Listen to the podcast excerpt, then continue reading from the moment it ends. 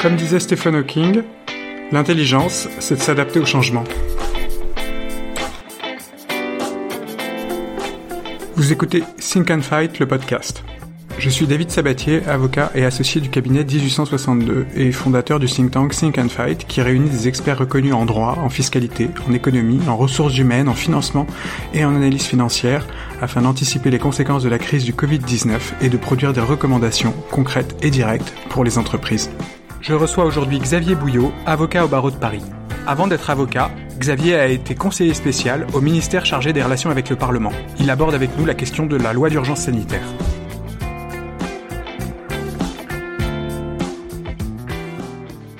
Alors sur cette question d'état d'urgence sanitaire, euh, la première question que j'ai envie de te poser, c'est euh, est-ce justifié? Alors euh, c'est une excellente question, David, et je suis pas persuadé qu'on va trancher aujourd'hui et ici le, débat séculaire hein, sur la sur la balance entre la sécurité et la liberté, puisque est-ce est que l'état d'urgence est justifié sur le plan sanitaire? Évidemment on n'est pas là pour contester. Déjà, on n'est pas médecin. Euh, on n'est pas là pour euh, contester le fait qu'il faille prendre des mesures fortes et qui sont donc euh, dérogatoires au droit commun pour lutter contre l'épidémie. Mais en même temps, la justification de l'état d'urgence, se trouve dans sa capacité à être contrôlé, à ce qu'on reste dans un état de droit. Euh, ce qui est très intéressant, chez, comme euh, tout le monde a pu le voir, c'est que, alors on, on vend peut-être pas le système chinois, mais par exemple, euh, on, on, vend beaucoup le système sud-coréen dans la gestion de l'épidémie, mais qui a été, c'est une victoire qui a été remportée. alors déjà, est-ce qu'elle a été totalement remportée On ne sait pas, hein, l'avenir le dira, mais en tout cas, en Corée du Sud, on a constaté qu'il y avait assez peu de contamination mais euh, ça, ça s'est fait au prix d'une restriction euh, des libertés individuelles assez forte qui ne serait jamais acceptée en France, notamment avec euh, un service de, de, traçage des malades via leurs données personnelles qui me, semble difficile à accepter dans un pays comme le nôtre, qui est un pays contestataire par nature. Donc oui, l'état d'urgence est toujours justifié si, si on fait face à une véritable menace. En revanche, c'est euh, notre capacité en tant que démocratie à le contrôler, à le maîtriser qui est important. Et donc, euh, ce contrôle, il passe par deux vecteurs principaux. C'est euh, le, Parlement et les juridictions administratives, notamment. mais donc, est-ce que l'état d'urgence est justifié? Est-ce que la restriction des libertés est justifiée? Nous, notre premier réflexe en tant qu'avocat, c'est de dire dès, qu'on parle de restriction de liberté, c'est de euh, de dire stop, de dire attention. Euh, mais euh, dans une certaine mesure, moi je considère que c'est justifié si justement il y a des vigies démocratiques qui sont le Parlement, les juridictions et donc aussi les avocats qui euh, sont le poil à gratter de, de tout gouvernement. Et c'est et on a besoin de poil à gratter en ce moment euh, même s'il faut euh, enfin moi je, je, c'est peut-être mon côté un peu légitimiste. Je pense qu'il faut aussi euh, ne pas chercher à embêter le gouvernement à tout prix. Il faut juste savoir poser des principes comme par exemple l'a fait le Conseil national des barreaux récemment. J'ai trouvé qu'ils ont adopté une position très très raisonnable qui en, en prenant un communiqué qui commençait par naturellement sommes conscients qu'il faut prendre des mesures de restriction des libertés, mais euh, il y a certains points qui vous, vous avez franchi la ligne, vous êtes sorti des clous. Et euh, c'est le cas de la détention provisoire notamment, euh, on en parlera peut-être. Est-ce qu'on avait besoin d'une loi? Est-ce qu'il fallait passer par cette loi d'urgence sanitaire Alors c'est extrêmement intéressant parce que la plupart de nos lois sont dictées par les événements. Euh, l'état d'urgence, euh, qui n'est pas l'état d'urgence sanitaire, tout le monde connaît l'état d'urgence simple, quoi, disons. Euh, l'état d'urgence, il a été créé en 1955 euh, à l'occasion euh, des de la guerre d'Algérie. C'est pas ce qu'on appelait la guerre d'Algérie à l'époque, c'était les événements d'Algérie, mais on a créé cet état d'urgence. Et en fait, quand on regarde cette loi du 3 avril 1955, on se dit, en réalité, elle donne potentiellement au gouvernement euh, des pouvoirs qui sont à peu près ceux de l'état d'urgence sanitaire en réalité. Euh, dans le cadre d'un état d'urgence, alors cette loi de 1955, elle a été modifiée, elle a été enrichie, euh, notamment dans les années 80 euh, en, euh, et plus particulièrement récemment dans le cadre de la lutte contre le terrorisme, mais en tout état de cause, euh, cette loi d'urgence, elle permet des interdictions de circulation de séjour, des assignations à résidence, des dissolutions d'associations, des fermetures de lieux euh, publics, que ce soit des, lieux de spectacle, des lieux de culte, euh, des débits de boissons, des interdictions de réunions, de collèges, de défilés. Il y a même des, des, perquisitions, des réquisitions, des remises d'armes. Donc en soi, rien qu'avec cet arsenal de l'état d'urgence, on aurait pu éventuellement, ne serait-ce qu'en le complétant un tout petit peu, euh, euh, prendre les mesures qui ont été aujourd'hui prises par le gouvernement. En plus, euh, il faut bien voir que avant que l'état d'urgence sanitaire soit décrété dans ce pays, c'est-à-dire avant le 24 mars 2020, le gouvernement a pris des mesures extrêmement fortes. Il n'a pas attendu la loi sur l'état d'urgence sanitaire pour ordonner le confinement le 17 mars. Il l'a fait sur la base d'un, sur le fondement, pardon, d'un article euh, du Code de la santé publique dont je, euh, euh, je te fais grâce du numéro, mais c'est un article du Code de la santé publique qui permet au ministre de la Santé, dans des cas d'épidémie ou de mesures sanitaires graves, de prendre toutes les mesures appropriées. Donc c'est très très large. Hein. et donc c'était sur cet article-là que le gouvernement prenait des mesures assez fortes euh, et donc on peut, on, est, on, peut presque se dire pourquoi faire une loi sur l'état d'urgence? Moi j'ai tendance à penser qu'on légifère trop de toute façon. Euh, on a créé cette loi d'état d'urgence sanitaire euh, qui en réalité ne diffère pas énormément de l'état d'urgence basique. Alors certes, il y a des petites mesures plus axées sur la sécurité sanitaire, notamment sur tout ce qui est le contrôle de la mise à disposition de médicaments mais euh, je, je, je, suis toujours un petit peu euh, euh, euh comment dire je euh, j'ai pas le mot. Euh, je, je, suis toujours un, un petit, un petit peu soucieux quand je vois qu'on crée une loi à chacun, à chacun des nouveaux événements qui, qui arrivent, même les plus, les, les plus graves. Typiquement, là, on vient de nous créer une loi d'état d'urgence sanitaire, en plus qui est censée durer uniquement un an. Donc la, loi, elle est valable pendant un an. On a créé un nouveau code, du, un nouveau chapitre du code de la santé publique qui ne sera valable que pendant un an. Mais personne n'y croit. On sait très bien que la plupart des, euh, des législations d'exception sont toujours annoncées comme ne durant que euh, un an ou un mois, et puis au final, elles rentrent euh, dans euh, nos lois et elles y sont inscrites pour, longtemps. C'est d'ailleurs le cas de l'état d'urgence, à mon avis. Quand lorsqu'on a créé l'état d'urgence en 55, c'est parce qu'on ne pouvait pas prononcer d'état de siège parce qu'on n'était pas vraiment en situation de guerre, et on a dit mais attendez, alors bon, j'ai pas revu les débats parlementaires, mais j'imagine bien comment ça s'est passé. C'est-à-dire que bien sûr, ces pouvoirs, on vous les rendra Hein, c'est tout ça euh, n'est que très temporaire. Et puis en réalité, ben non, on crée des, lois qui vont s'inscrire longtemps. Moi, je, je, suis prêt à mettre mon billet. Je suis prêt à mettre euh, mon billet que euh, le fameux état d'urgence sanitaire ne sera pas abrogé dans un an. ils vont juste rayer la, la ligne qui dit ça ne dure qu'un an et puis hop, et d'ailleurs, pourquoi pas? Après tout, euh, il y aura peut-être d'autres épidémies qui nécessiteront de prendre des mesures, mais à chaque fois, on légifère, on légifère. Moi, je ne pense pas que c'était nécessairement justifié. Euh, D'autant que euh, la plupart des mesures qui sont euh, prévues par cette loi sont assez similaires à celles de l'état d'urgence. Bon, je les ai déjà listées. Euh, la plupart concernent la liberté d'aller et venir. Hein, donc on, il y a la restriction euh, de la circulation des personnes, euh, l'interdiction de sortie du domicile, euh, des, mesures de mise en quarantaine, de maintien en isolement. Donc tout ça, c'était en réalité assez proche de ce qui pouvait être fait pendant l'état d'urgence. Euh, il y a euh, la fermeture, il y a plein de mesures attentatoires à la liberté de réunion, mais aussi à la liberté du commerce et de l'industrie, la liberté d'entreprendre. Il y a la fermeture provisoire des, des, établissements recevant du public. Il y a la limitation ou l'interdiction des rassemblements. Euh, et surtout, ce qui est le plus frappant dans cette loi, c'est les entraves à la liberté d'entreprendre. Alors, il y a des mesures qui sont de bon sens. Hein, il faut, le reconnaître, notamment les réquisitions. Hein. Euh, quand on voit ce qui s'est passé avec les masques, il n'y aurait pas eu de réquisition, euh, ça aurait pu être encore plus catastrophique que ça ne l'a été. Donc ça, c'est une mesure de bon sens. mais ça peut être pour des entrepreneurs une très large contrainte. Donc il y a ces réquisitions, il y a les mesures permettant la mise à disposition de médicaments et il y a des mesures temporaires de contrôle des prix.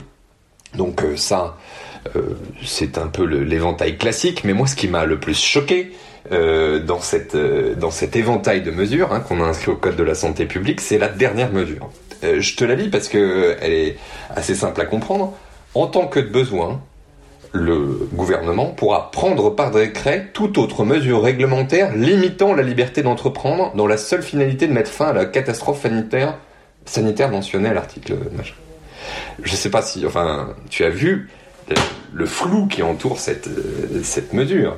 C'est incroyable de pouvoir permettre à un gouvernement de prendre toute autre mesure réglementaire limitant la liberté d'entreprendre. Mais qu'est-ce que ça veut dire quoi? Donc demain, euh, on, est dans l'interventionnisme économique le plus total. Euh, et au mépris de, de, de, la, de la liberté d'entreprendre de beaucoup de gens. Mmh. Donc moi je sais pas, même pas Qu'est-ce que ça, euh, qu'est-ce qui va rentrer dans, le cadre de, ces mesures? Est-ce qu'on parle de nationalisation? Est-ce qu'on parle de, euh, enfin, est-ce que le, le, gouvernement va devenir le, grand euh, orchestrateur économique de, la nation? On n'en sait absolument rien, et ce flou est particulièrement inquiétant et d'ailleurs, pour le coup, lui, il n'était pas inscrit dans l'état d'urgence. Donc c'est peut-être pour ça, peut-être que, euh, peut-être que le gouvernement s'est dit, il nous faut plus de moyens pour permettre euh, l'interventionnisme économique, pour prévoir la, la, crise à venir. Je ne pourrais pas en dire plus. En matière de, il y a un autre élément. Alors sur la liberté d'entreprendre, euh, j'entends bien, et c'est vrai qu'aujourd'hui c'est un blanc-seing qui est donné euh, au gouvernement. Cette loi d'urgence sanitaire, dans l'esprit des gens, elle est justifiée par euh, par cette crise. je trouve intéressant le fait de dire que on peut autoriser dans un contexte de crise, mais qu'il faut un contrôle. Euh, et donc euh, un contrôle euh, des juridictions, un contrôle éventuellement du Parlement. On voit que dans cette loi d'urgence, finalement, le contrôle du Parlement, bah, il est limité puisqu'on autorise, notamment en matière de liberté d'entreprendre, le gouvernement à prendre absolument toute mesure en matière économique, quelle qu'elle soit, sans autorisation du Parlement, que ce soit des régulations de prix, des nationalisations, absolument aucune limite n'est donnée. Les juridictions joueront peut-être un rôle, mais bon, c'est toujours dans le cadre de la loi, donc les juridictions peuvent pas euh, non plus euh, rendre euh, des décisions qui sont contre les games, comme on dit. un autre élément qui a fait hurler, si je puis dire, et notamment dont on a parlé assez récemment suite à l'intervention du Conseil national des barreaux, c'est les dispositions qui ont été rendues en matière de, détention. Qu'est-ce que tu as comme, avis ou comme interprétation sur ces mesures qui ont été rendues? Alors mon avis, il est, euh, il est très simple et il rejoint celui du Conseil national des barreaux, c'est que c'est une aberration. Ils ont pris une ordonnance euh, permettant de repousser de droit, hein, sans débat, sans rien, sans audience naturellement, euh, la durée de la, de la, détention provisoire alors, en fonction du caractère délictuel ou criminel de, de la prévention. C'est un report de 2 à 6 mois de la détention provisoire de droit et c'est une aberration. C'est pour moi probablement la plus grande restriction de liberté euh, euh, qui est euh, qu'on ait pu voir dans le cadre de la de l'état d'urgence sanitaire et c'est vraiment ce qui est incroyable, c'est que en plus le, Conseil national des barreaux a introduit une procédure dite de référé liberté, c'est-à-dire euh, une, procédure très rapide devant le juge administratif permettant de euh, faire cesser une atteinte euh, grave à une liberté fondamentale. Ils ont introduit ce référé liberté auprès du Conseil d'État. Le Conseil d'État a rejeté la requête du CNB. Est-ce que j'ai bien, est-ce que j'ai compris? Alors j'ai pas réussi encore à mettre la main sur la sur la décision, mais apparemment ça s'est fait sans audience. Euh, puisque comme tu le sais, il y a beaucoup de choses qui euh, permettent, euh, beaucoup de, règles qui ont permis d'aménager le fonctionnement des juridictions et notamment de, juger sans audience. Alors pourquoi pas pour plein de contentieux, on, on est d'accord. Mais alors pour celui-ci, je dois dire que j'ai été particulièrement choqué d'apprendre que le Conseil d'État n'a même pas voulu avoir le débat avec le Conseil national des barreaux sur ce point, alors qu'on parle quand même de détention provisoire, donc de gens qui sont innocents jusqu'à preuve du contraire et qui ne peuvent être détenus arbitrairement en fonction de, enfin, sont des règles qui sont inscrites à peu près partout dans notre Constitution, notamment l'article 66. Donc, je ne comprends pas euh, que le Conseil d'État euh, ait rejeté euh, sans plus de procès entre guillemets cette question. ça pose une véritable question. Pour le coup, c'est celle du contrôle. C'est-à-dire que dans une situation d'état d'urgence, tu as deux principaux garde-fous qui sont le Parlement et euh, les juridictions administratives. Et en l'occurrence, quand tu vois que la juridiction administrative fait aussi peu de cas euh, de la de la liberté, euh, enfin sur le sur le sujet de la détention provisoire, tu t'interroges. Tu es en mesure, on, nous sommes légitimement en droit de nous interroger, et c'est là où, à mon avis, il faudrait que le Parlement prenne le relais. C'est-à-dire que quand le juge, dans une telle situation, n'est pas capable de d'agir, il faut, le, il faut absolument que le législateur euh, agisse, sauf que comme tu le sais, comme nous le savons, pardon, euh, le, le, Parlement tourne un peu au ralenti. Alors certes, on a des images absolument remarquables de commissions euh, euh en visioconférence, pourquoi pas d'ailleurs. Hein, euh, je, je, n'ai rien contre des solutions inventives pour faire fonctionner notre démocratie, mais le vrai problème, c'est que il, il faudrait des, des, des, propositions de loi, des amendements, des, des supprimer cette, euh, cette mesure, ou en tout, en tout cas l'encadrer, la faire encadrer par, euh, des juges euh, de la liberté et de la détention, ce genre, de choses. Donc pour, le moment, il n'y a rien de tout ça. donc je considère que le Parlement ne joue pas tout à fait son rôle de contrôle. dans le cadre de l'état d'urgence, il a une règle très simple, hein, c'est que l'état d'urgence est, est, dirigé par est décidé euh, par le gouvernement en général, hein, que ce soit l'état d'urgence euh, normal ou l'état d'urgence sanitaire, puis il est prolongé par décision du Parlement. Euh, donc bon, c'est dans ce cadre-là qu'il y a déjà un premier contrôle du Parlement, mais là pour le moment on en a déjà pour deux mois. Hein. La loi sur l'état d'urgence sanitaire, euh, elle l'a décrété pour deux mois, donc jusqu'au 24 mai. Euh, le contrôle du Parlement, c'est uniquement euh, à, poser des questions. Quoi. Et donc, il faudrait qu'ils mettent la pression sur le gouvernement. Euh, et pour l'instant, je, je, ne les vois pas le faire, notamment sur ce sujet-là, qui est quand même fondamental. Et sur, euh, toi, tu penses qu'elle va être prolongée, cette euh, loi d'urgence sanitaire, du coup ou... Ah, ah, naturellement. Alors ça, c'est évident qu'elle sera... Alors c'est évident il m'arrive de me tromper, donc euh, je, vais, je, vais, être très humble. Euh, mais euh, non, bien sûr qu'elle va être prolongée, ne serait-ce que parce que c'est nécessaire. Il y aura, je vois, personne ne voit au 24 mai une France retournant à un fonctionnement normal. Donc il y aura des besoins de prendre des mesures particulières qui sont en plus juridiquement, pas, je dirais pas bancales, mais quand même assez questionnables. Euh, si euh, il s'agit de forcer par exemple toute la population à porter des masques, bon ben euh, voilà, c'est quelque, il faut un état d'urgence sanitaire. Donc euh, moi pour moi c'est évident que ça sera prolongé. je note d'ailleurs que s'agissant de la lutte contre le terrorisme, alors on est d'accord que ce sont pas les mêmes fléaux, mais c'est quand même le, le, parallèle est intéressant, c'est que euh, en novembre 2015, quand il y a eu les attentats du Bataclan, on a déclenché l'état d'urgence et c'était bien normal. Euh, et cet état d'urgence a duré jusqu'à juillet 2017 en réalité. Alors que, bon, certes, nous avons connu d'autres attentats, et il était normal de, de, de, de, le continuer, mais on peut pas dire que c'était non plus euh, quotidien euh, ou même hebdomadaire. Mais on a prolongé l'état d'urgence pour donner au gouvernement les moyens d'agir contre cette menace. Et donc, je vois mal comment est-ce qu'il pourrait en être autrement l'état d'urgence sanitaire.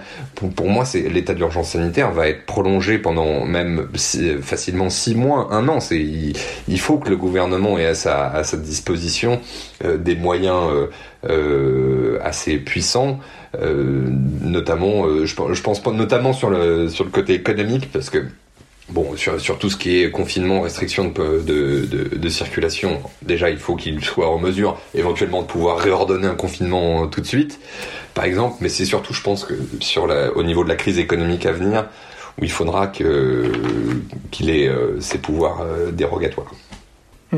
Euh, un, juste pour euh, conclure, je, je, voulais mettre en perspective avec un autre épisode qu'on a fait avec Magnus Robach, qui est donc ambassadeur, euh, ancien ambassadeur de Suède euh, au Brésil, au Japon, qui a été aussi directeur des affaires européennes au ministère des Affaires étrangères à Stockholm, et qui est francophone, qui est marié à une Française, qui vit à Paris et qui est aujourd'hui bloqué en confinement à Paris, et qui me disait, je descends de chez moi pour aller acheter ma baguette et, euh, et un policier m'arrête et me demande mon nom, mon prénom, ma date de naissance, mon attestation pour savoir si je dois aller acheter ma baguette. Et lui était très choqué que les Français qui, pour lui, débattent d'absolument tout, acceptent euh, finalement ces restrictions sans broncher et sans qu'il y ait, euh, même par la voie des médias ou euh, d'humeur ou au moins de contestation, ne serait-ce que critique sur les mesures qui ont été prises.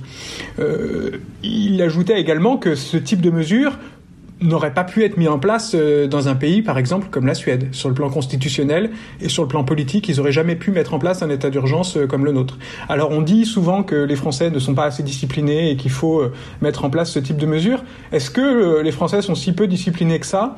On voit aujourd'hui qu'ils respectent finalement les dispositions et les mesures qui ont été prises.